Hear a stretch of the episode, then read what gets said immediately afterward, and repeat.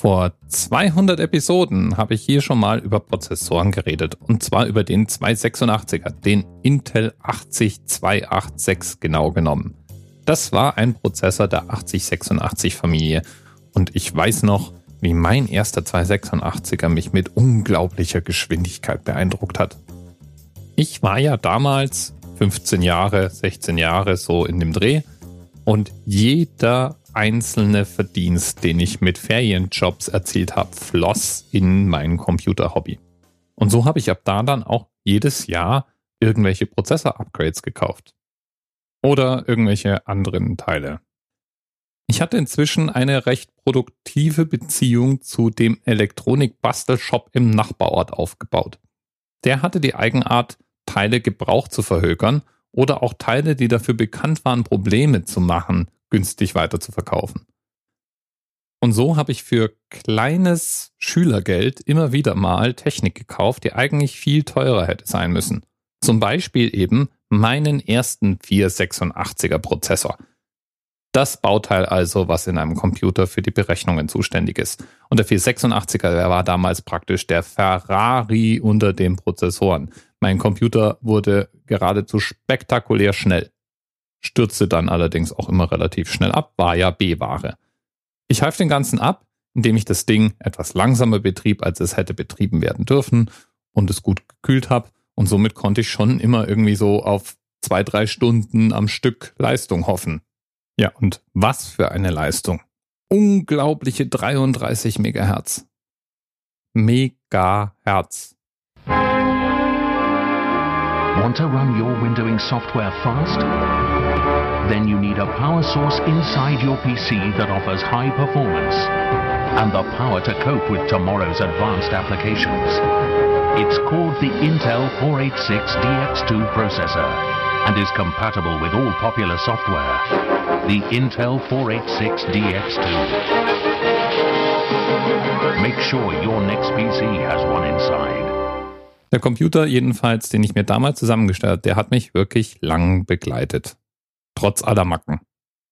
Und deswegen habe ich den sogar auch noch danach, einige Jahre lang, immer mit umgezogen, zusammen mit einer ganzen Reihe anderem Elektroschrott.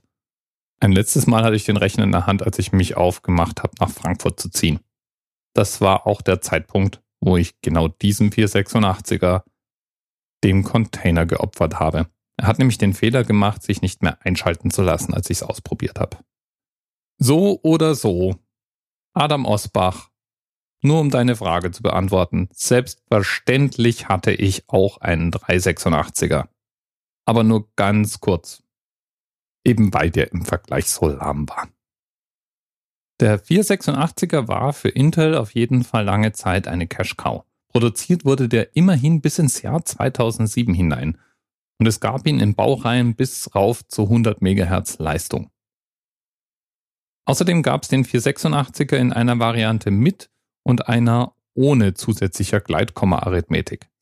Es gab also Varianten vom 486er, die konnten besser rechnen und waren deswegen noch schneller. Die Prozessoren ohne Gleitkomma hatten das Kürzel SX, also 486er SX und die mit Gleitkomma-Arithmetik DX. Es ging das Gerücht, dass eigentlich alle diese Prozessoren die Gleitkomma-Arithmetik eingebaut hatten. Aber die abschließende Qualitätskontrolle darüber entschied, ob ein Prozessor eben ein SX oder ein DX sein würde. Das hat dann beim Heise Verlag, einem bekannten Verlag für Programmierer und Technikmagazine, dazu geführt, dass die einen Aprilscherz aufgelegt haben. Sie legten ihrer Aprilausgabe eine Bohrschablone bei und behaupteten in einem beigefügten Artikel, dass man mit einem präzise gesetzten 1,2 Millimeter Bohrloch die Gleitkomma-Arithmetik wieder freischalten könnte. Ich frage mich, wie viele sind damals darauf reingefallen und haben dann mal am eigenen Prozessor versucht, so eine Bohrung durchzuführen.